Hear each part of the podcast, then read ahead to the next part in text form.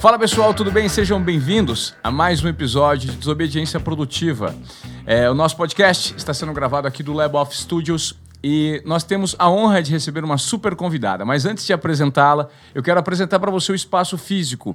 Todos os dias aqui, para você que está nos acompanhando no YouTube, além das plataformas de áudio. E se você está acompanhando pelo áudio, dá uma chegadinha lá no YouTube para você conferir como o nosso estúdio está bacana. Em todos os episódios, nós vamos exibir aqui obras diferentes feitas por artistas residentes aqui desse espaço que a gente trabalha, o Lab Off. É, aqui a gente tem uma, uma obra do Clint e aqui uma obra do Bruno Bernardo, muito bacana. Então, se você se interessar por essas obras, vai lá no laboff.com.br e dê uma olhadinha, que de fato é algo diferente do que você está acostumado, tá? Espero que seja. Hoje aqui no Desobediência Produtiva eu tenho a honra de receber é, talvez ela seja a maior influencer do agro no Brasil. Né? E quando a gente fala de agro, o que, que te vem à cabeça? Né? Vem muitas coisas à cabeça. O que, que é agro? O agro é pecuário, o agro é produção agrícola relacionada à exportação, ao consumo interno. Eu acho que a gente precisa entender mais é, sobre o agro para a gente deixar de falar algumas, é, de repente, ou, ou compartilhar algumas ideias que não sejam é, que não tenham origem, né? que não tenha uma checagem, que não, não esteja vinculada a dados que de fato são dados verdadeiros. Então eu vou esmiuçar esse papo sobre o agro com uma pessoa que entende muito, que ela é filha de produtores rurais. E, e detalhe, gente, ela entrou numa polêmica interessante recentemente. Primeiro, com a Anitta, segundo com a Ana Maria Braga e depois com a Heineken. É. Camila Teles escolhe bem as brigas que ela quer brigar e os adversários e escolhe a dedo e entra normalmente rasgando tudo, hein, Camila? Muito bem-vindo ao Desobediência Produtiva. Legal ter você aqui. Valeu, Ivan. Uma honra estar aqui contigo também. É, eu escolho a dedo quem fala mal do agro, né? Eu acho que o meu papel é, co é, combater a desinformação, Ivan. Então, eu não escolho assim, ah, vou tretar com tal pessoa. Eu vejo realmente o que ela falou, se faz sentido ou não, e geralmente não faz quando eu rebato, e acaba viralizando, porque é tipo um, um conforto para quem é produtor rural aí no Brasil. Existe muita desinformação relacionada ao agronegócio no Brasil? Existe um preconceito muito grande de que produtor rural e, e todos aqueles que estão é, vinculados ao agro, eles só exploram o Brasil? É, existe muita desinformação, Ivan, tanto que está crescendo um movimento muito grande nas redes sociais dessa questão de combater essa desinformação. O que, que acontece? O que, que muitas vezes as pessoas só prestam atenção? Mesmo tendo aquela campanha do agro é tech, agro é pop, agro é tudo, as pessoas estão até meio cansadas dela, eu tô sentindo isso, um certo desgaste. Uma curiosidade, hoje eu tava vindo aqui pro Leboff de Uber, e aí o, o, Uber mudou, tava, começou a dar propaganda do agro é tech, agro é pop, ele pegou e mudou, tirou da rádio e ele falou, ai que saco. Eu fiquei pensando, caramba, mas é uma informação tão legal, tão rica, e as pessoas acabam ignorando, passa batido. Então. Mas tá repetitiva, né? Tá repetitiva, por isso, porque já, já ficou na. As pessoas não têm mais interesse, porque não é mais algo novo. Já ficou uma coisa muito clichê, digamos assim. Perfeito. Então, o que as pessoas acabam recebendo é sobre desmatamento, é sobre o veneno na comida. Eu vou usar bem os termos tá. usados, né? O veneno na comida, o desmatamento, o, o parar de comer carne para ontem. E isso acaba gerando é, muita desinformação e muitas crenças que, na verdade, elas não estão baseadas em verdades, em dados. Eu acho que cada um tem a liberdade de escolher o que consumir, o que fazer, o que quiser, mas, na verdade, não se baseando em coisas que não são reais. Então é essa que a gente fica batendo o tempo inteiro aí, tentando combater essa desinformação. Eu vou aproveitar e já entrar de cara nesse que talvez seja um dos grandes assuntos polêmicos do momento, que é o consumo de carnes, uhum. é, não só no Brasil, de carne, carne vermelha, né? não só no Brasil, mas no mundo. Existe uma corrente, um movimento que vai muito contra é, esse tipo de comportamento né, do consumo da carne. Por quê? Eu recentemente, inclusive, li no, no Sapiens do Harari, é, ele explica que durante o período da evolução do ser humano, nesse planeta que nós vivemos, é, nós passamos, nós migramos de seres que, vi, que, fazíamos parte da cadeia produtiva. A gente não era topo da cadeia alimentar. Né? Enquanto o homem não dominava algumas ferramentas, uhum. ele era comido por um leão, era comido por um bicho mais forte. A partir do momento que a gente começou a dominar, a gente teve a revolução cognitiva, a gente começou a dominar algumas ferramentas e começou a dominar a sociedade como tudo. Começamos a dominar o fogo, passamos a cozinhar a proteína, isso fez com que o cérebro humano crescesse. Mas o Harari critica muito nessa esteira que vem conduzindo o raciocínio dele, que o homem que antigamente era caçador-coletor e vivia né, como nômade da natureza, ele passou a dominar o trigo e passou a dominar a cultura de alguns animais. E hoje nós produzimos é, essa carne em larga escala e não levamos em conta a qualidade dos animais. Né? Então, assim, aves que nascem e que ficam presas num, num, pequeno espaço o tempo inteiro só para produzir, produzir, produzir, produzir, são feitas para produzir, a gente não leva em conta a qualidade desses bichos, é, boi, vaca, esse tipo de coisa. Esse é o, é, o, é o pensamento que ele traz, do ponto de vista bem crítico. Né? Isso é uma realidade, Camila, hoje, principalmente do ponto de vista das pessoas que estão inseridas no agro e tem muito a melhorar ainda?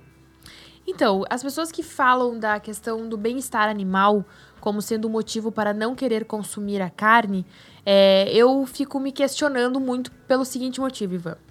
Vamos fazer uma, uma, uma questão de produção básica, de produtora rural agora te contando. No momento em que um animal está mal cuidado, no momento em que o animal está estressado, no momento em que o animal está passando por alguma, algum tipo de necessidade fisiológica, até psicológica também, ele não gera lucro. Então isso vai aí é, de frente com aquele pensamento de que isso, essa, essa questão industrial, né, da produção industrial da, da proteína animal, ela prejudica ou maltrata os animais. É muito pelo contrário. Animal estressado não gera lucro. Então, é, o cuidado com o bem-estar é um dos principais um dos principais pontos e preocupações do produtor, do pecuarista. O seu animal bem cuidado, bem alimentado, é, em ambiente confortável, até em questão de conforto de temperatura. Se tu vai visitar hoje uma, uma área de produção de pecuária leiteira, tem ventiladores para as vaquinhas pastarem, tem água gelada, dependendo do clima do ambiente, tem, tem toda uma necessidade fisiológica para elas se sentirem bem, se sentirem confortáveis, tem camas aquecidas para gado. É, então, assim, a gente até brinca, tem muitos produtores que falam, eu trato melhor meus bichos do que até às vezes o, o, eu mesma, né? Aqui dentro de casa. Então, acho que as pessoas têm que partir disso. Eu acho que a crítica é muito válida. Mas também a gente tem que entender que nós estamos crescendo, o mundo está crescendo, a população humana está crescendo muito rapidamente. E a gente tem um desafio gigantesco de alimentar todo mundo. Ah, Camila, eu não quero consumir carne. Tudo bem, não precisa consumir carne, mas agora para a gente compensar, digamos que, vamos lá, vamos imaginar que a gente acabe com a proteína animal no mundo. Faça um churrascão aí mundial e acabe com a proteína animal. A gente vai ter que abrir muito mais áriva muito mais área para produ produzir a quantidade de vegetal para saciar a fome no mundo. Então, é, hoje a proteína animal te oferece um nível de proteína muito maior do que se tu comer muitos vegetais. Perfeito. Então, tu tem que ter um equilíbrio. Então, acho que é essa a questão. É uma, uma produção em grande escala? Sim, existe, sim. Todos sabemos que existe granjas de produção, as fazendas, enfim. Mas o bem-estar animal é o principal ponto para garantir a lucratividade que o produtor espera. Ninguém trabalha de graça, seja o setor que tu for trabalhar. No agro não é diferente, mas as pessoas precisam desvincular essa questão de produção industrial com o maltrato dos animais porque não encaixa, não faz sentido. Camila, é, e existe um outro problema muito é, é, presente na sociedade hoje e que, inclusive, você me falou nos bastidores, né? Que existem dados que revelam que os gases liberados por essa produção em escala hum é, esses gases liberados pelos animais, ele de fato está comprometendo e gerando um prejuízo é, em relação ao efeito estufa provocado aqui, né? É, acabando com a camada de ozônio. Você acha que tem que existir algum give back por parte desses produtores rurais relacionados a esses danos que a produção em larga escala de, de, de proteína animal gera para o meio ambiente? Ótimo ponto, Ivan. Esse é um assunto que a gente escuta muito. Quem nunca ouviu do pum da vaca, né? É, Eu o arroto, o arroto, pum. pum. E aí, o que, que acontece? Vamos começar pela parte aí uh, básica da fotossíntese, né? Que que, por que, que eu falo que a solução não está em parar de comer carne? A solução está em resgatar pastagens degradadas e garantir o verdinho aí nos campos das pastagens. Por quê? Quando uma planta, a gente aprende lá na escola, né? A planta, para fazer a fotossíntese, o que, que ela faz? Ela absorve CO2 e libera oxigênio, Sim. certo? No momento que ela absorve CO2, uh, ah, o gado pasta essa gramínea, enfim, e aí dentro tem a fermentação dentro do estômago dele que faz ele liberar o quê? O CO2, o CO2 que a planta absorveu.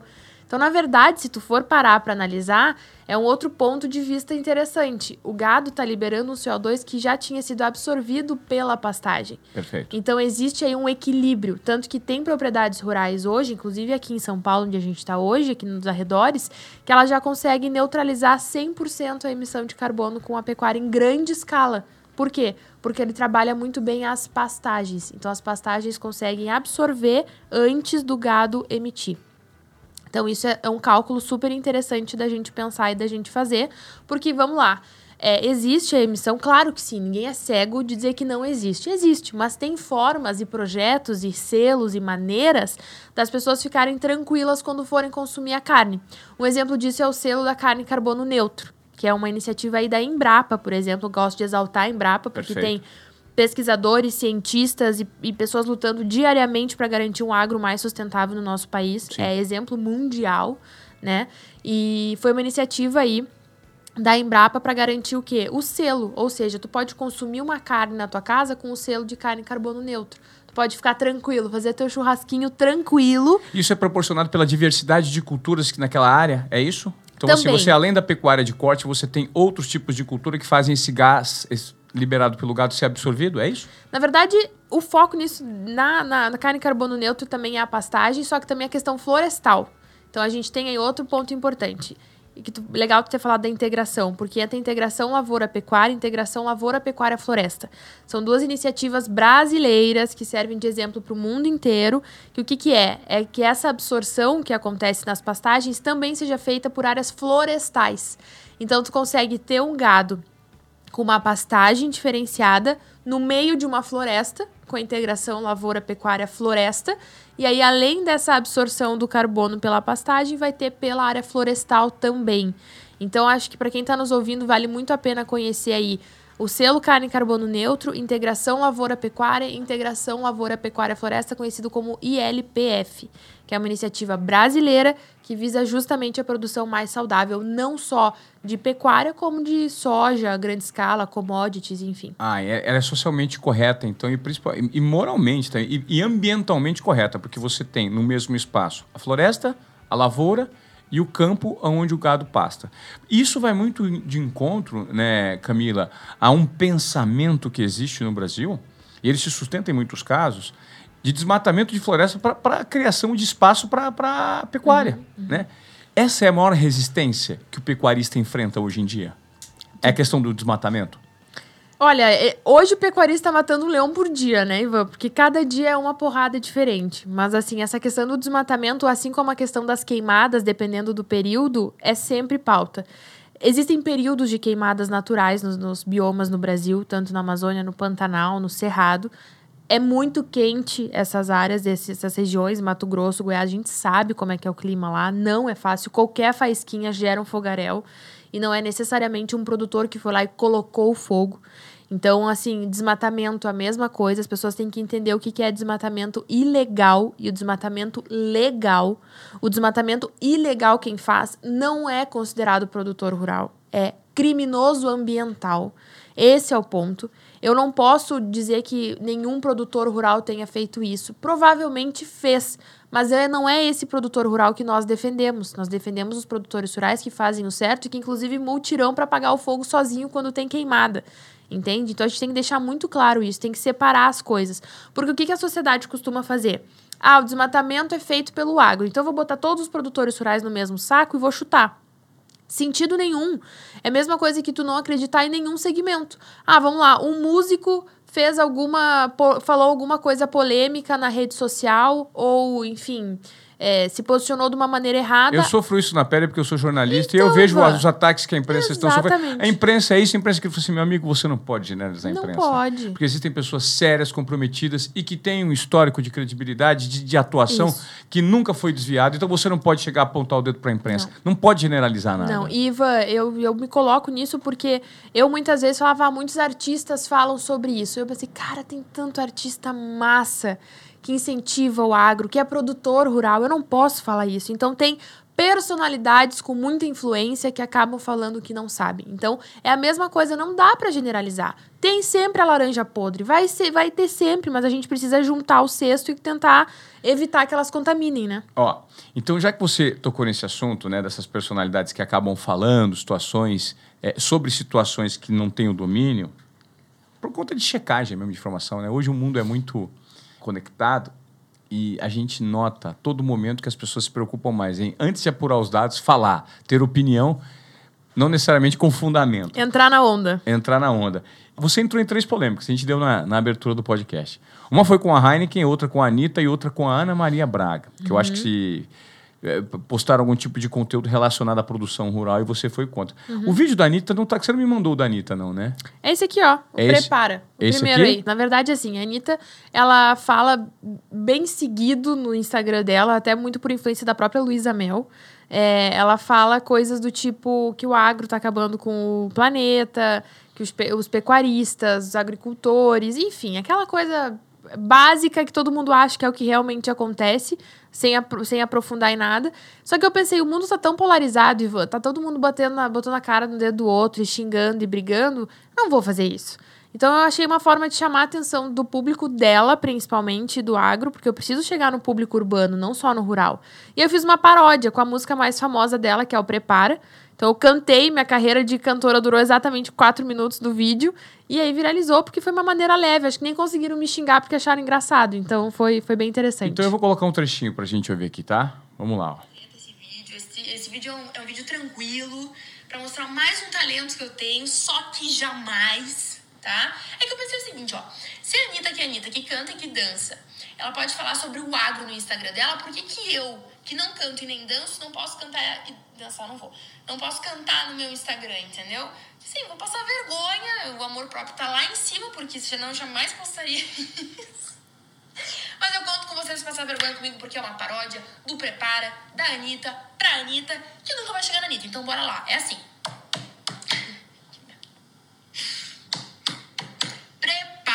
Que agora é hora de conhecer o agro que veste e que move um país desnaturado que só fala mal sem conhecer a real e fica de fora da verdade pecuária. Se não quer comer mais a carninha do churrasco, tudo bem, eu te respeito, só não enche o saco. Posso até assar um brócolis pra te comer, só não esquece que isso também é o quê? Agro! Uau! Ó, sensacional. Eu já vi esse primeiro texto. Que criatividade, que poder de comunicação que você tem, Camila. Aliás, eu tenho notado muito isso nos vídeos. A gente se conectou recentemente.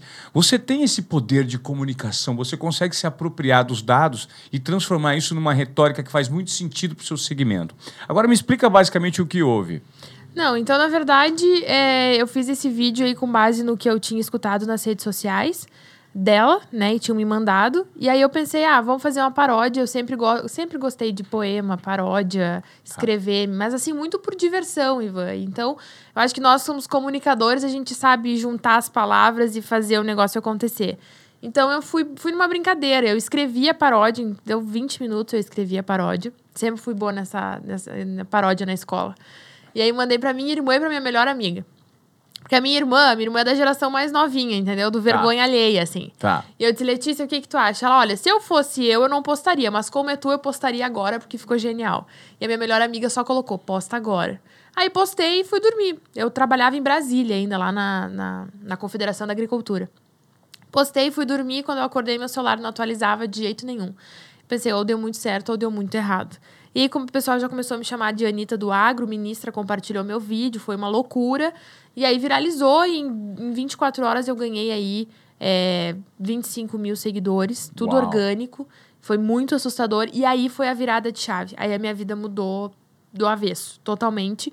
Eu comecei a ver que tinha uma área importante de comunicação no agro e que se eu fosse eu mesma, porque aí sou 100% eu, brincando, leve, e daqui a pouco eu consigo atingir o público que eu quero eh, atingir, que é o público urbano. E assim começou a surgir aí a defensora do agro no, nas redes sociais. E Camila, eu acho muito importante a gente é, deixar evidente para as pessoas que estão acompanhando o nosso podcast que o seu posicionamento, em nenhum momento, ele é contra os problemas que ainda existem relacionados com o agro. E você admite isso. Uhum. O seu posicionamento é o de trazer luz para questões que ainda são muito pouco, muito pouco entendidas pra, pela sociedade como um todo, né? Você chegou para dar elementos. Você não, não, não quer, pelo menos é o que eu entendo de você. Você não quer necessariamente brigar, é contestar, só que você aproveita as oportunidades que surgem, como essa desinformação, para tentar trazer luz e por meio de uma. E, e usando até, até mesmo conteúdo irônico, às vezes, né? Exato. Ivan, tem um outro vídeo que a gente acabou não comentando, mas que foi um dos mais difíceis para mim gravar, que foi batendo de frente com o Porchat. Eu admiro o Porchat como comunicador. É, eu, eu, enfim, como humorista, como comunicadora, costumo assistir vídeos e programas do Porchat. Só que ele chamou no programa da GNT dele é, personalidades que não eram do agro para Papo falar. de segunda? Papo de segunda. É. Para falar sobre a agropecuária. Ele chamou a Bela Gil e chamou um ator, agora não vou saber te dizer o nome, e o Emicida. E aí ele, eles falaram, eles se basearam no Conspiracy. Outro ponto importante. Se tu vai no Netflix achar o documentário sobre o agro, tu não encontra. São pouquíssimos. Tem alguns títulos, mas não são relacionados diretamente com o nosso formato de produção. E ele detonando o consumo, o Conspiracy detona o consumo da carne, dá uma realidade da pecuária dos Estados Unidos, a pecuária americana, que é diferente da brasileira. Tá. Lá tem confinamento, a gente até tinha falado nos bastidores. Sim. E aqui é extensiva, é a pasto que acontece esse equilíbrio. Enfim, Aqui a gente também tem, aqui a gente também tem confinamentos e os confinamentos Tem. eles acabam gerando um reflexo negativo também. tem. Depois Mas você me fala um pouquinho sobre isso, sobre essa questão do confinamento, para as pessoas entenderem. Tá, não, mas geralmente aqui tem o confinamento, mas não é só confinamento, né? Tem o confinamento e pastagem. Então é um pouco misto. E a maioria aqui ainda é pastagem. Tá? O confinamento, só para vocês entenderem, gente, é quando eles, eles, eles, eles é, agrupam uma quantidade muito grande de gado num pequeno espaço e dão muita comida para que esse gado tenha uma engorda mais rápida, para que o corte, né, para que a- a- o corte seja feito com mais rapidez, agilidade, obviamente visando a indústria e visando o lucro um pouco mais acelerado. É, mas ainda não é uma realidade concreta aqui no Brasil. A gente tem o nosso diferencial de áreas de pastagens, né? Por exemplo, se tu vai no Rio Grande do Sul, é, eu sou gaúcha, né? Então lá chega a ser bonito de ver as áreas enormes de pastagem nos Pampas, é, em todas as outras regiões também, porque realmente o nosso diferencial é o gado é criado livre, né? Que é criado a pasto. Tá. Mas enfim, se Volta basearam... pro, é, volta pro Porchat, se porque a gente desviou um pouquinho. é. se basearam no, no, nesses, nessas outras séries que encontram aí em canais de, de streamados aí, Amazon Prime, Netflix, enfim. E foi muito triste, assim, porque eles mostraram uma realidade do Brasil que não é, que é absurdo, entende? Perfeito. Ah, quando falam ah, do mar de soja, as pessoas falam do mar de soja, mas esquecem de entrar no mar de soja, na propriedade rural, e ver as áreas de preservação permanente, reserva legal, as pessoas nem sabem o que, que é isso.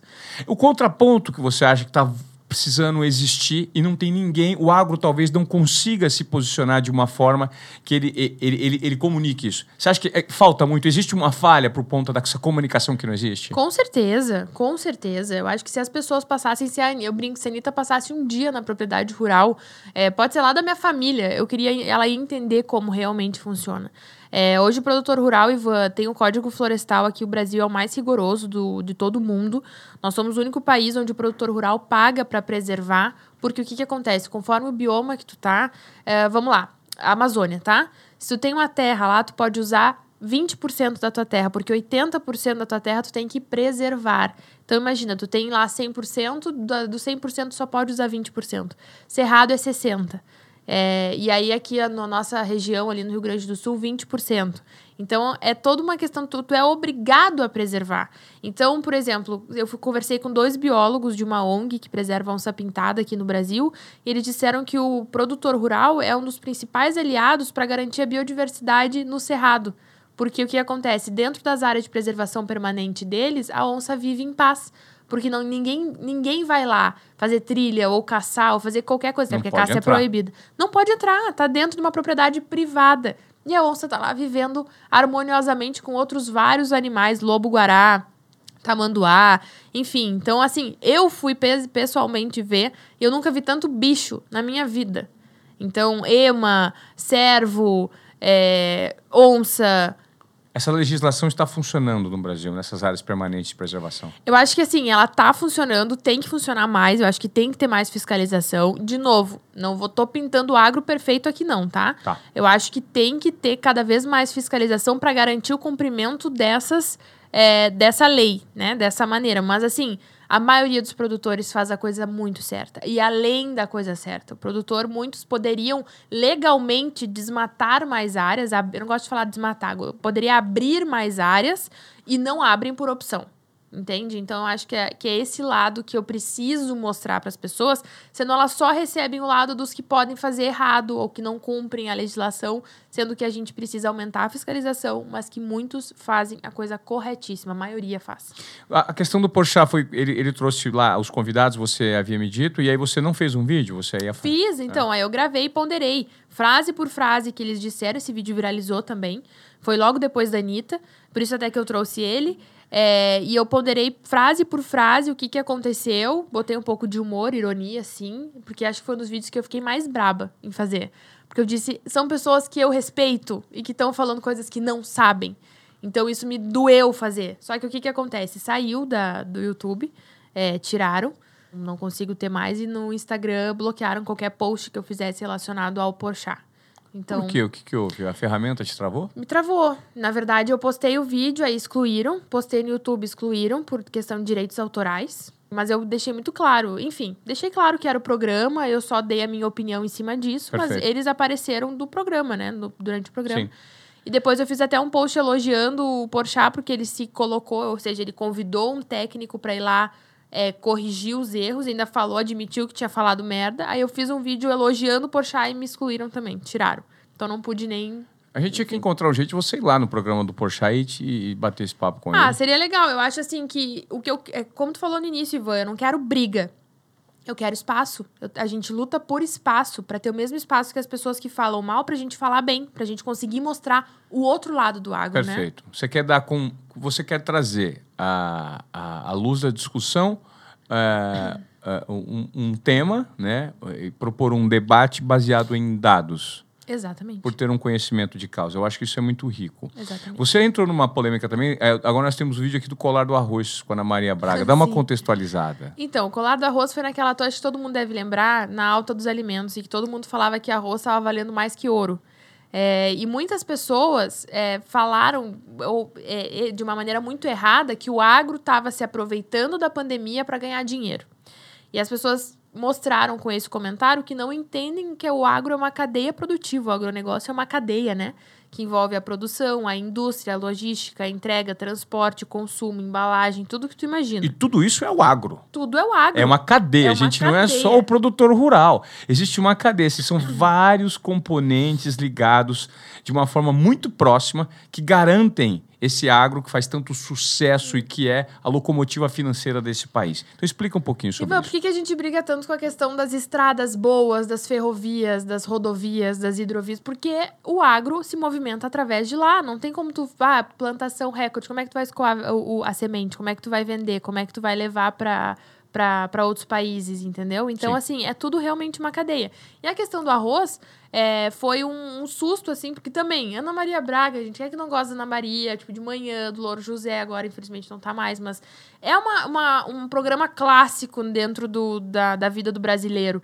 E aí tu vê ela falando do, do arroz, tipo, sendo irônica, fazendo um colar de arroz, sendo que produtor de arroz lá, cara, difícil, porque o arroz, para quem não sabe, é plantado na água.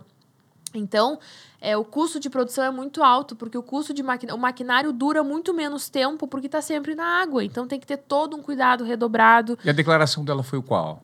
Ela falou, na verdade, do preço, né? Que estava um absurdo. Ela criticou o preço do arroz, criticou o aumento do preço do arroz, e nas entrelinhas pareceu que ela estava falando dos produtores, entende? Ela não falou diretamente, não posso ser injusta. Mas foi uma coisa que me deixou meio indignada. E aí eu fiz um poema. Tu pode ver que geralmente os vídeos que viralizam, é, não foi um poema, foi um, um videozinho rápido aí de, de um, um, um, minuto. Vamos ouvir esse vídeo aqui no nosso podcast. Você que está no YouTube. Aliás, você tem a opção de acompanhar nosso conteúdo no YouTube, tá? É, vai lá no canal do Ivan Moré. Nosso YouTube tem pouco tempo no ar, mas ele está bombando já. E você pode conferir o nosso cenário super bacana. Se você está conferindo esse conteúdo só no áudio agora, se você já está no YouTube, continue com a gente que você vai ver agora a resposta que a Camila Teres deu para Ana Maria Braga. Vamos lá. Vejam só que loucura. O problema do Brasil é produzir em grande escala, mas em plena pandemia o país não teve nenhum problema de abastecimento. O problema do agro é pensar em ganhar dinheiro, mas ninguém tem noção sobre custo de produção. O problema do agro é o defensivo químico. Mas na hora de comprar os itens da cesta básica, preços considerados justos, ninguém reclama. O problema do produtor é querer exportar para quitar suas dívidas, mas converter dólar para real só é bom quando eu ganho, né? Fazer papelão usando colar de arroz em rede nacional é aplaudido pelo brasileiro. Produzir o alimento que os mesmos comem? Não é. Sabe o que está errado? O agro ele só entra em pauta aqui no Brasil quando o assunto é negativo ou quando pesa no bolso do brasileiro. E eu só digo uma coisa para vocês que aplaudiram Ana Maria Braga. Enquanto ela estava fazendo transmissão ao vivo no conforto da casa dela, o produtor rural estava produzindo alimento sem se dar ao luxo de ficar em casa. E antes que vocês esqueçam, o Mais Você é um programa de gastronomia. E eis aqui a maior hipocrisia. Poxa vida, você. Você é ácida, hein, Camila? Você, você consegue usar as palavras com uma ironia e com um nível de contundência e consistência muito fortes. Você já você já tá, você, você tá colecionando alguns inimigos? Tem gente que já te olha assim e fala assim, cara, Camila, meu, quero matar. Já, tipo, Já. Já. Já, e tu deve saber como é que é isso, né, Ivan? Porque, tipo, tu- quando tu te expõe, tu te disponibiliza pra defender alguma causa e expõe a tua pessoa na rede social, tu vai ter os dois lados. Vai ter o lado das pessoas que vão te criticar por motivos que nem elas sabem ou não te conhecem, e as Claro. pessoas que vão te admirar também pelo mesmo motivo. Então vão te amar e te odiar pela mesma coisa. Esse vídeo ele foi bem forte, assim, porque eu recebi muitas mensagens de produtores de arroz me pedindo ajuda. Porque, inclusive, as pessoas têm a venda antecipada, que tu pode vender de forma antecipada a tua plantação, né? Pra garantir preço alto, enfim, negociar. E tem muitos produtores de arroz que nessa época venderam, a maioria fez, eh, fez venda antecipada e não conseguiu nem aproveitar o preço do arroz e estava sendo tirado como vilão. E aí o que, que acontece? Os que conseguiram tirar a casquinha e aproveitar esse preço alto, que não foi colocado por eles, né? Eles conseguiram quitar dívidas que estavam se juntando aí há mais de anos por questão de produtividade. Eu brinco que para te plantar arroz no Brasil tu tem que amar, mas amar de um nível muito forte, porque não é fácil. Então eu acho que é uma questão muito de, de desrespeito. Ivan, é muito fácil a gente criticar produção agrícola é, estando sentado no sofá da nossa casa com o ar-condicionado ligado. É muito fácil. Porque as pessoas, eu tô te falando isso como filha de produtor rural, como produtora rural, neta de produtor rural. Meu avô é de família italiana, aqueles que carpiram e abriram a terra do zero, construíram tudo sozinhos, tudo à mão. Então, assim, eu sei o esforço que é diário, dia a dia, tá? Sol, chuva, o que for, construindo uma indústria a céu aberto, sendo que tu pode perder tudo com ou uma seca, ou um temporal, ou uma chuva de granizo. Então, assim, é para fortes, viu? Eu acho muito injusto as pessoas não valorizarem um dos maiores riquezas do Brasil, que é a produção agropecuária.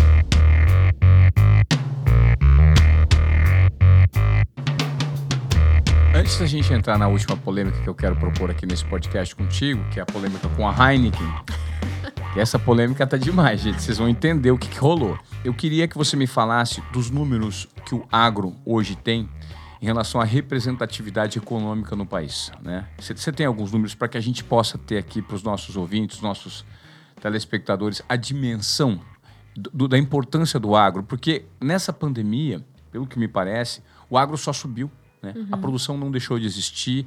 Inclusive, a gente exporta muito. A gente não só atende o mercado interno, como atende muito o mercado externo. Ivan, números específicos eu não vou te dar porque sempre eles estão sempre mudando. Mas o que eu posso te dizer é o seguinte: a gente teve sim a safra recorde de grãos durante a pandemia, inclusive. A gente teve vários setores que se destacaram na pandemia, mas a gente também. Isso é um outro ponto importante de trazer. Ah, vocês devem ter visto uma hashtag do agro não para. Essa hashtag, por muito tempo eu pensei, legal essa hashtag. Outro tempo eu pensei, realmente ele não para. Mas não quer dizer que ele não tenha sofrido impacto. Sabe uma coisa que é agro que as pessoas às vezes não percebem? Flor.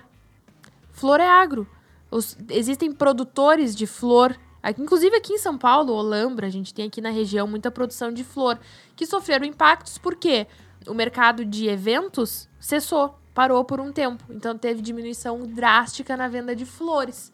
Então teve vários, vários, várias áreas, vários segmentos que tiveram impacto, sim. É, a própria fruticultura, é, de ver- a parte de verduras, de entrega, como é que ia ser, como é que foi feito. Então o agro não parou, conseguiu abastecer e os números aumentaram. Correto, sim. Outra coisa que ajudou.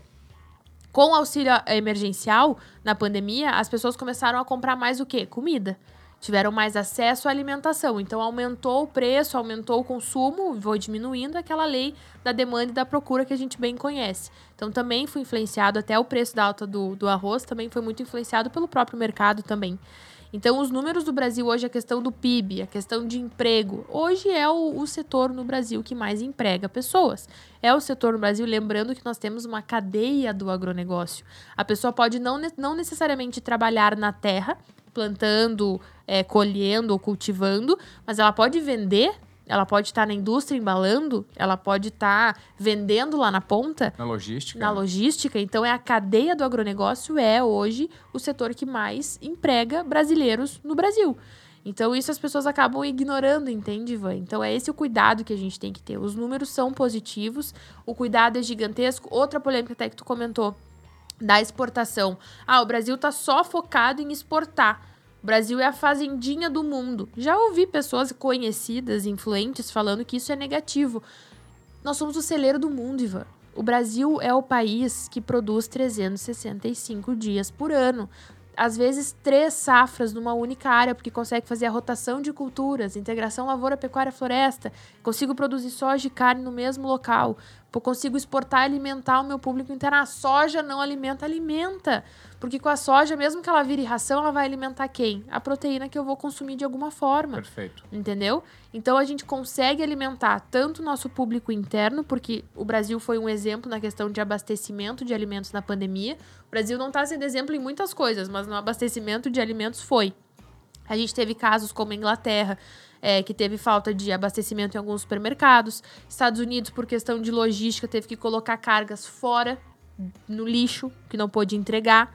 Então, nós não tivemos esse problema aqui no Brasil. Então, por que não se orgulhar de ser a fazendinha do mundo? Eu me orgulharia, eu me orgulho, eu fico feliz com isso. Agora, você acredita que parte dessa cultura, que às vezes não chega e não tem relevância na sociedade que vivemos, ela está vinculada a um comportamento equivocado dos produtores rurais que ainda não Uh, vamos dizer, eles não se adaptaram às inovações e aos novos canais de comunicação para propagandear o próprio negócio de uma maneira que faça sentido para as pessoas. Porque para que a comunicação chegue assertiva, Camila, ainda existe uma cultura que precisa ser transformada na cabeça desses produtores rurais? Ivan, com absoluta certeza, e tu como comunicador sabe que tem essa, esse gargalo aí, tem esse, esse vão que precisa ser preenchido.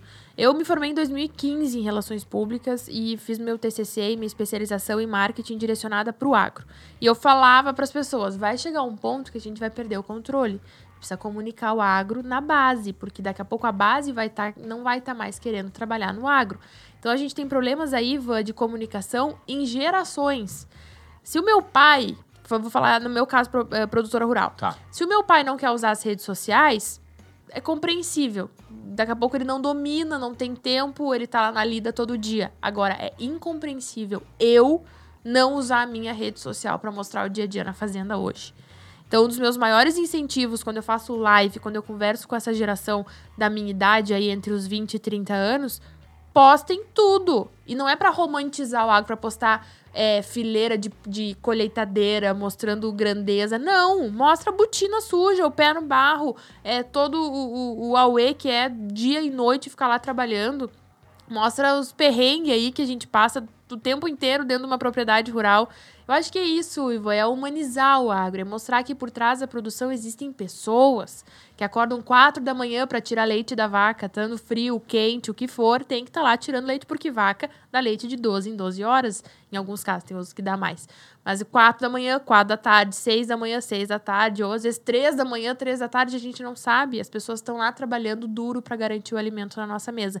Então, a comunicação ela precisa ser vista de uma forma mais séria, até porque a geração que está chegando, e a gente está com problemas nas escolas, porque no material didático está tá escrito que o agro está acabando com o planeta, que a pecuária está acabando com o planeta. Como é que a gente tira isso da cabeça de uma criança que está aprendendo isso na escola e ensinando que o professor é referência de educação para ela? É muito difícil. Você, você tocou num ponto fundamental e importante, porque talvez eu seja exemplo disso.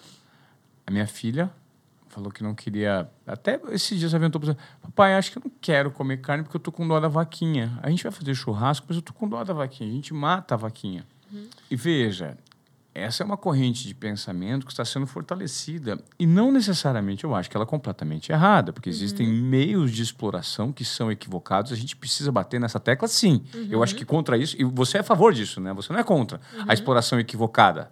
Né? Não, né? eu sou contra qualquer coisa equivocada. Sim. Que aconteça em qualquer setor, Agora, esse, no agro. É, esse tipo de comunicação, ele precisa chegar, então, para mostrar o outro lado da moeda. Uhum. Porque essa é a, é a ideia que está proliferando. Então, assim, existe uma corrente, um movimento que, às vezes, que, que em muitos casos, ela não está baseada e fundamentada em uma informação consistente e está pegando casos isolados. Minha filha, por exemplo, não está querendo comer mais carne. Uhum.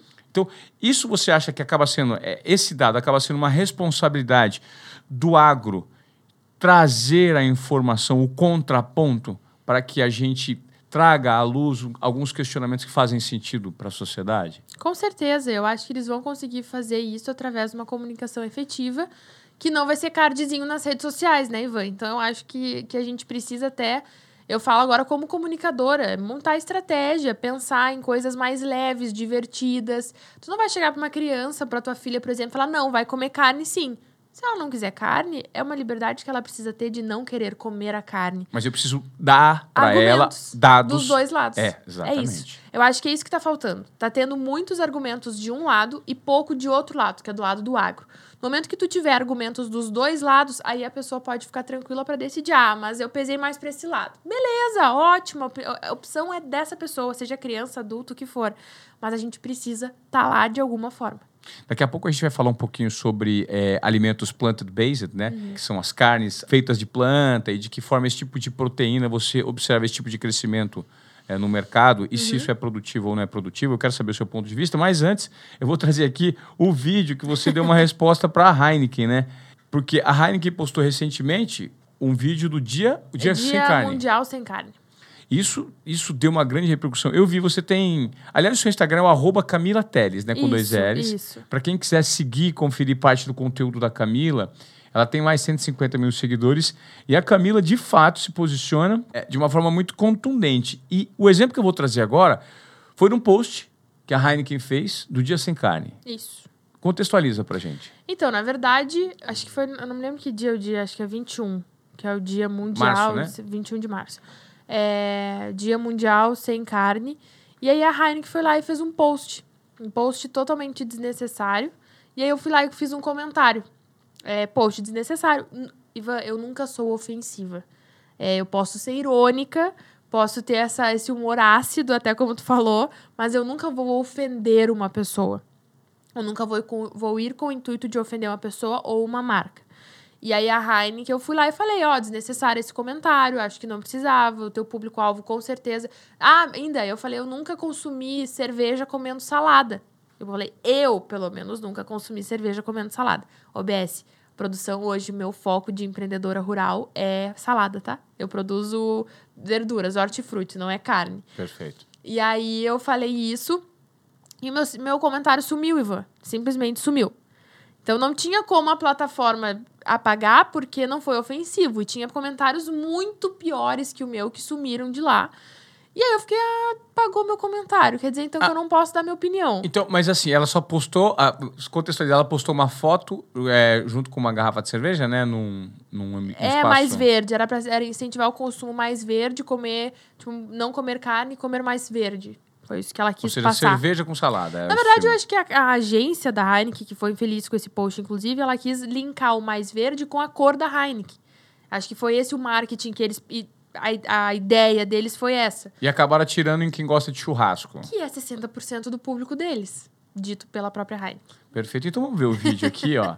É, vamos conferir o vídeo que ela falou da é. Da Heineken, dando os argumentos. Começou porque é. o meu, meu comentário sumiu, tá? Tá. Eu, eu não tinha pensado em comentar, veja bem. Eu tinha é. pensado. Era meu aniversário o dia que eu postei o vídeo. Eu disse, eu não vou fazer treta no meu aniversário, né? E o seu comentário, como foi seu comentário? Meu comentário, eu até dei um print. Eu falei, ah, desnecessário esse post. Acho que tem que respeitar. E, e eu nunca comi, tomei cerveja comendo salada. salada. Foi algo assim. Aí ele sumiu. Sumiu. Aí você resolveu postar um vídeo. E aí eu recebi vários directs, viu a hashtag bombando, eu disse, eu vou gravar então. E- Então eu vou exibir para vocês agora no áudio e também no vídeo para você que está no YouTube o comentário da Camila porque ela foi bem consistente. Vamos dar uma olhada. feliz ideia de fazer um post sobre o Dia Mundial sem carne. Como meu comentário foi bloqueado lá no post da Heineken, no momento em que eu deixei ele por lá, é, cá estou eu, né? Com um vídeo daqueles que vocês gostam e com cinco recados pra Heineken. Primeiro, não entrem em um modismo só para fazer parte de um movimento. E lembrem que antes de querer cortar a carne da alimentação, o álcool está lá, lá em cima, no topo da pirâmide dos vilões da saúde. Então, sério mesmo que vocês querem instigar o pessoal a comer mais verde? Preocupados com a saúde? Sério? Dois, procurei no Instagram de vocês e não achei nos últimos cinco anos um post sequer sobre o Dia Nacional do Churrasco. Então não me venham agora falar sobre respeito. Se respeitam os dois lados e a decisão das pessoas, por que fazer um post instigando o não consumo da carne? Por quê? Pra quê? Três, vocês queriam engajamento? Parabéns, conseguiram! Nunca tiveram tanto comentário em um único post. Mas esse engajamento é ruim, né? Vocês mexeram com gente séria. E eu não tô falando de poder, não. Vocês mexeram com trabalhadores que lutam todos os dias pelo que acreditam e que por muitas vezes chegaram em casa e abriram o quê? Uma Heineken para relaxar. Pecuaristas do Brasil inteiro, um dos principais públicos de vocês. 4. O Brasil se tornou o maior mercado de vocês no mundo, né? Brasil é massa, né? Sabe o que é gigante aqui no Brasil também? Pelo jeito vocês ainda não entenderam? A agropecuária. E eu nem tô falando só dos números. Eu tô falando da adoção de tecnologias na pecuária que proporcionou a modernização do setor com o incremento da produção e da produtividade. E, é claro, em bases sustentáveis. Mas vocês não querem falar sobre isso. Querem falar sobre números, né? Vendas. Então vamos lá. Quinto, nos últimos 40 anos, a produção de carne de aves aumentou 22 vezes. A de carne suína, 4. A de leite, 4. E a produção de carne bovina, também 4. Pesquisas em genética, avanços no controle de pragas e doenças e melhoria nas pastagens aumentaram de 11% para 22% a média de desfrute dos rebanhos bovinos de corte. Muita coisa, né? Beleza, eu vou resumir. Vocês não são uma marca brasileira, então não tentem entrar num discurso fora da essência daqueles que mais consomem o teu produto. Não incentivem o consumo mais verde como se fosse algo positivo para a saúde, sendo que vocês vendem álcool. Não entrem em uma jogada de marketing se vocês não vão conseguir sair dela caso dê errado. Não desvinculem a cerveja gelada da carne no ponto, assim como vocês desvincularam a Heineken de uma das principais culturas do nosso país e não vão conseguir voltar atrás. O churrasco. Caramba, bicho, que porrada que você deu aqui na Heineken, ô, ô Camila. Essa Eles- porrada foi, foi muito. Acho que foi muito mais, Ivan, como comunicadora do que como produtora, tá? Porque eu pensei assim. É, quando quando o meu, meu comentário sumiu, eu já tive algumas experiências, como eu te falei, do Porchat, do meu vídeo ser excluído. É uma sensação muito ruim. É uma sensação do tipo assim, caramba, quer dizer então que eu não posso nem dar minha opinião mais, sendo que eu não fui agressivo. Então foi uma coisa que me deixou irritada. E aí, quando eu fico irritada, eu acabo deixando um pouco mais ácido. Sai de baixo, hein? vídeos. Vai irritar a Camila Teres pra você ver, meu amigo. E aí eu postei esse vídeo, ele viralizou muito rápido também. Esse vídeo tem mais de 600 mil visualizações. Detalhe, você teve 400% de audiência, porque você tem um quarto dessa audiência É, de então. seguidores e ele Total. E ele viralizou muito no WhatsApp, né? Então, na verdade, a gente perde um pouco o controle, porque os que mandam, os que não têm Instagram viram no WhatsApp. Então, eu arriscaria falar que pode ter chegado a um milhão de visualizações, porque muitos produtores não ficam no Instagram e compartilharam muito nos grupos de WhatsApp. Perfeito. E aí, o mais legal, Ivan, dessa história é, é- é as pessoas entenderem o seguinte, assim, o que, eu, o que eu tento passar. Camila, tu é contra o consumo mais verde? Não, gente, eu vendo verde, eu vendo alface, Ivan. Só que eu penso assim, ó, por que que tem que detonar um setor pra engrandecer o outro? É que nem, tu assim, detonar um coleguinha porque tu quer parecer melhor que ele. Isso não é certo, não precisa disso. Então, assim, por que fazer um post sobre o Dia Nacional Sem Carne se tu nunca fez um post sobre o Dia Nacional do Churrasco? Entendeu? Pra que postar uma foto com alface se tu nunca postou uma foto com uma picanha? Se tu nunca se, se, se, se colocou nessa situação, não se coloca no Dia Nacional Sem Carne, que é um feriado aí, feriado, um dia novo, uma comemoração recente de um ano para cá, e que tu sabe que 60% do público da Heineken é consumidor de carne, para que fazer isso? Sim. Né? Então acho que essa é a pegada. E o interessante desse vídeo é que é, eu acho que foi uma estratégia equivocada de marketing, né? Eu acho que ele... Você recebeu uma ligação depois? Recebi, recebi uma ligação do marketing da Heineken, né? E foi bem interessante, eu acho importante trazer isso aqui, claro. porque tem, tem pessoas que não vêm atrás para corrigir alguma coisa.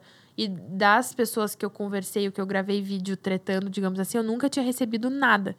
É, e aí agora eu recebi da Heineken e foi uma. Foi até um. Eu me impressionei, porque eu atendi o telefone meio assustada, assim, que, ah, que é o marketing da Heineken, queria falar com a Camila. Então, sou eu mesmo. Então, foi muito bacana a posição deles, que eles disseram, ó, primeira coisa, erramos. Ah, eles admitiram o erro para você nessa ligação. Erramos. Que bacana essa então, postura. Então, total, muito bacana. Por isso que eu tô dizendo, eu acho importante falar isso também, porque para tretar eu fui lá. Então, eu acho importante salientar que ele mandou. Ele falou: erramos daqui a pouco no timing, no motivo, na, no, no, na intenção, daqui a pouco ficou desconexo. Não que eles não concordem com, com o que eles postaram, mas, tipo assim, erraram o contexto, erraram o momento e também, né? Daqui a pouco não precisava ser dessa forma. E até eles, eles fizeram até uma reunião com a Associação de Criadores do Mato Grosso. Eles estão tentando voltar atrás, assim, tipo, no sentido de como exaltar a pecuária ou a carne, o consumo junto com a cerveja aqui no Brasil. Então, assim, é muito legal tu ver que um vídeo teu de uma pessoa. Eu, ok, eu tenho bastante seguidores nas redes sociais, meu engajamento hoje é muito grande. Mas, ao mesmo tempo, são marcas enormes, gigantes internacionais, né, Ivan? Então, é claro. muito legal entender que tu impacta, a tua opinião impacta de alguma forma e é ouvida de alguma forma. Ele ainda brincou, ele disse, ó, oh, teu vídeo ficou ficou muito com muito engajamento, muito mais engajamento do que os nossos e foi super bacana assim poder estar tá falando contigo para te dizer que nosso objetivo, ele falou que o, o, o, comentário não foi apagado, a agência garantiu que não foi apagado, mas ninguém sabe onde é que está o comentário. O comentário não está mais lá, ninguém achou.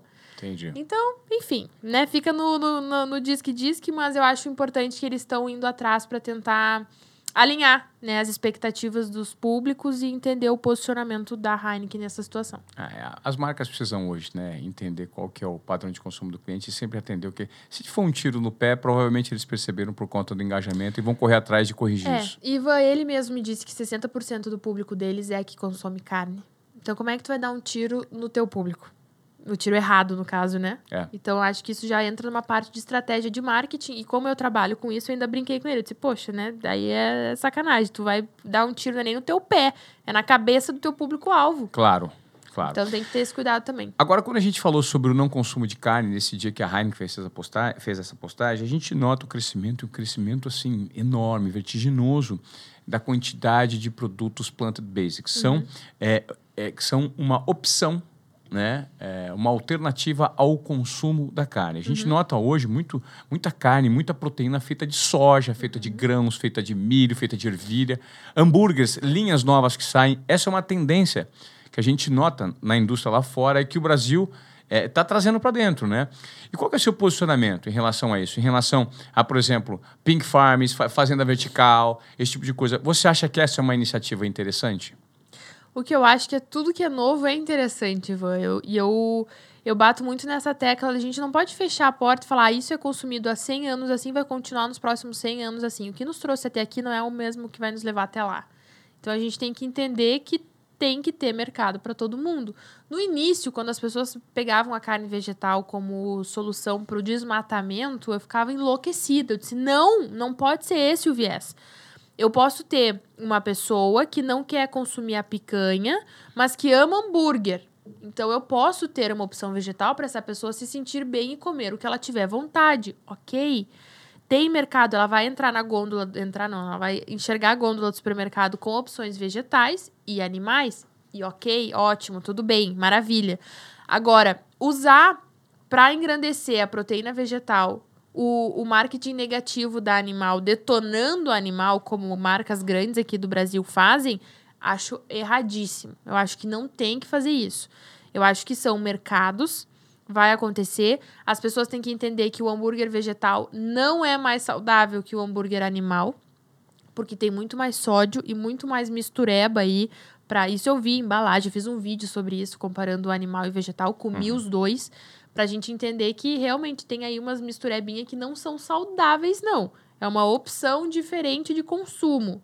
Outra, de laboratório. O laboratório provavelmente vai ser por células tronco de é, vitelo, né? Do, do bebê, enfim, da. Ah, teve uma história da Anitta agora do Baby Beef que eu lembrei que foi engraçado. Mas do vitelo, e o que, que vai acontecer? Daqui a pouco as fazendas vão mudar o seu formato de produção. Não vai ser mais focado na terminação, vai ser focado no vitelo. Porque precisa das células tronco, daí de um mesmo animal tu vai gerar várias picanhas, digamos assim. Ah, Entendeu? existe essa tecnologia à disposição hoje, uma pesquisa Já? muito aprofundada relacionada a isso, né? Isso, então as pessoas precisam entender. A pecuária vai terminar, Ivan? Não vai terminar. As pessoas vão continuar comendo seu churrasquinho no domingo. A única diferença é que pode acontecer essa, esse impacto de gerações. Por exemplo, na tua casa, tu vai assar teu churrasquinho pra ti e pra tua esposa comer e teus filhos já vão preferir uma Planta linguiça vegetal, É. um hambúrguer vegetal e tá tudo bem. Entendeu? Eu acho que as pessoas elas têm que pensar que, que tem mercado pra todo mundo. E vou puxar um pouquinho mais, né? O que, que é a base da proteína vegetal? Vegetais? Soja, brócolis, ervilha. Quem é que produz isso? Agro. O agro. Então tudo é agro, entendeu? Vegetal, animal, o que for, é agro.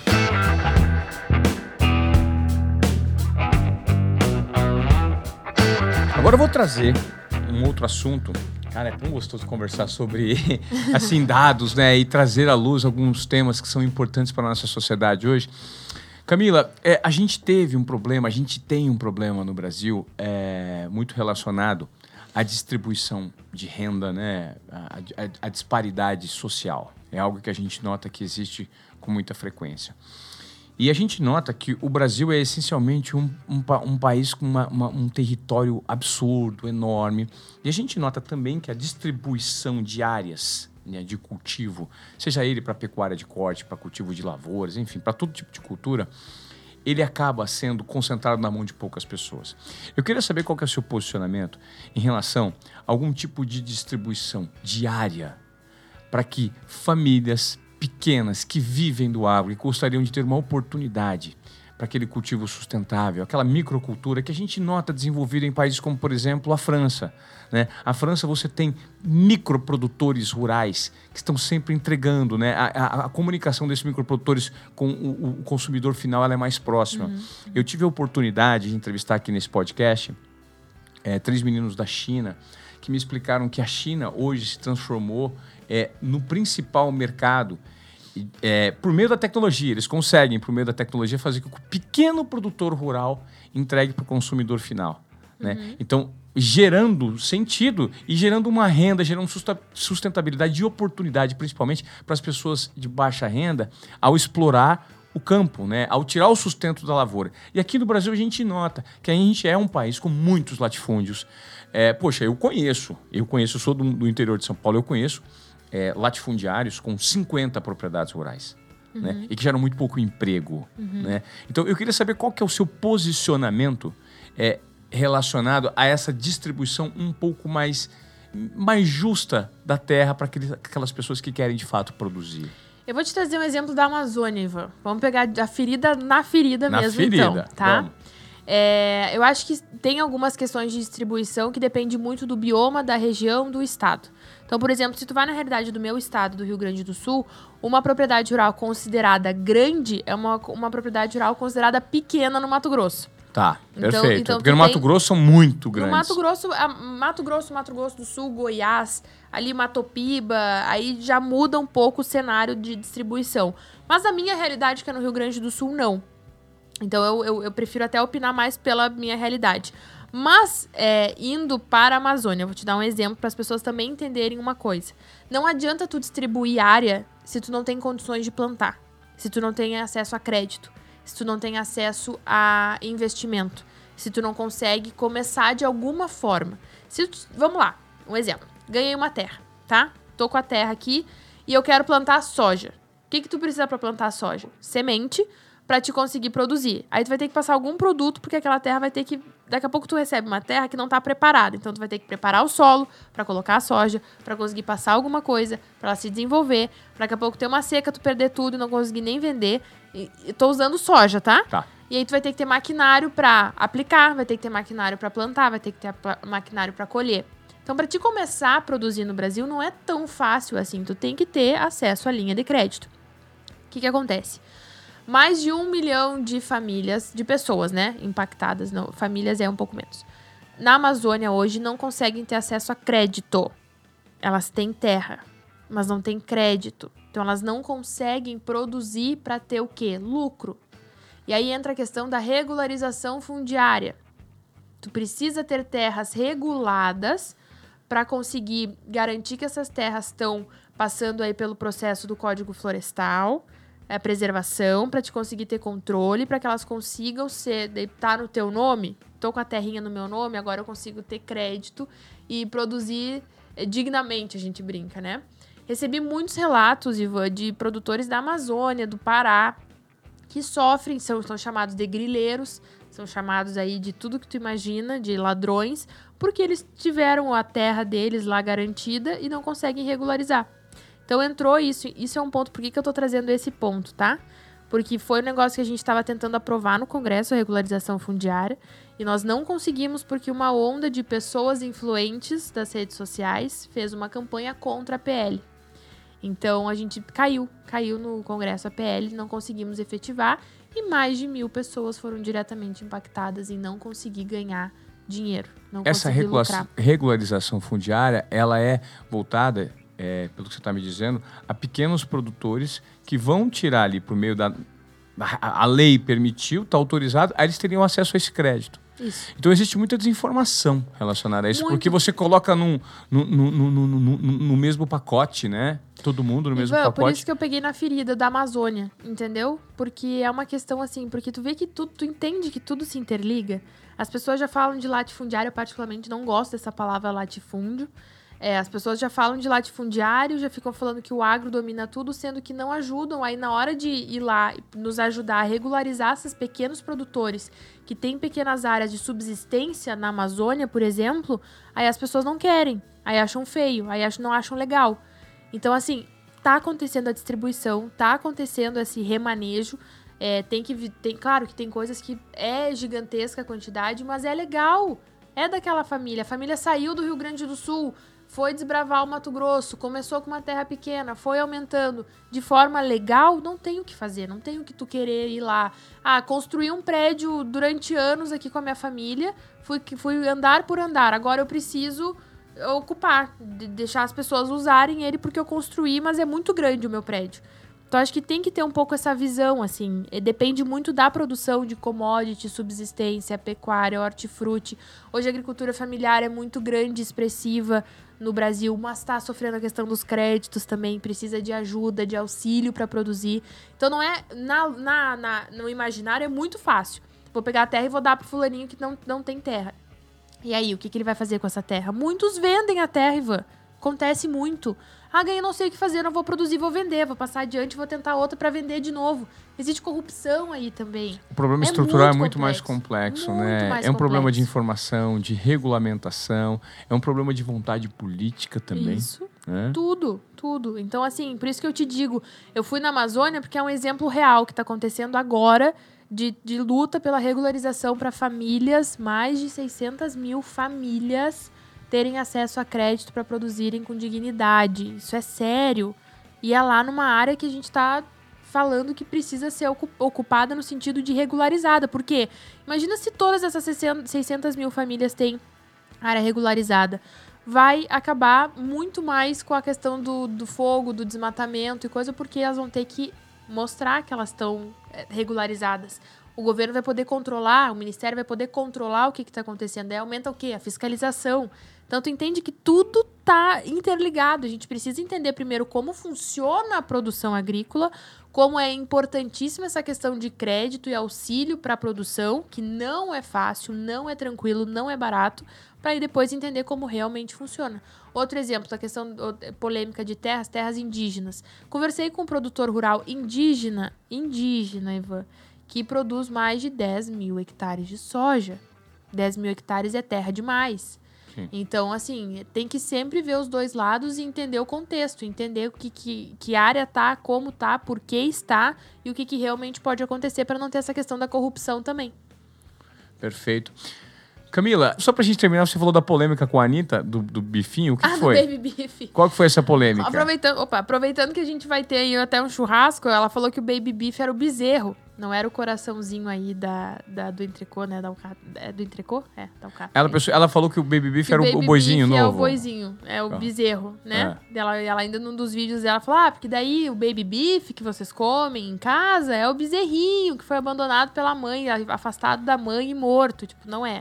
Tudo bem, o bezerrinho a gente sabe que é vitelo e, e é, é consumido também muito menos. Mas aí é muito engraçado pra te ver a desinformação. Então, milhares de pessoas acham que o baby beef é bezerro. E aí Não é. você fez um vídeo também contra-argumentando ou não? Fiz.